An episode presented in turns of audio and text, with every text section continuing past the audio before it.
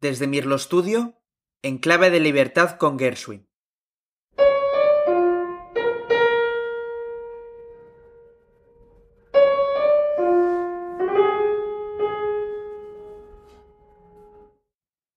Schoenberg, Hindemith, Goldschmidt, Ullmann, Korngold, Weil.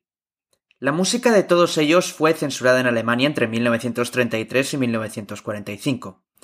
Efectivamente, el partido nazi de Adolf Hitler consideraba que la música compuesta por estos compositores era corrupta y en algunos casos incluso judía.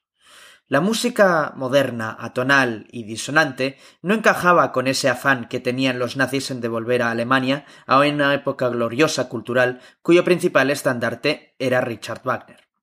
Se dejaron de publicar las partituras de obras de estos compositores, obviamente también fueron prohibidos conciertos de estas, incluso alguna de ella terminó quemada en aquellos aquelarres de purificación nazi.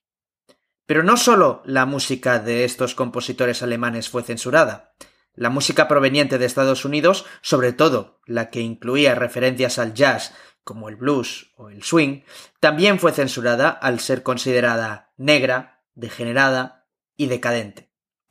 Uno de los compositores pertenecientes a esta corriente censurada fue Gershwin, y a continuación vamos a escuchar el segundo de sus tres preludios escritos en 1929.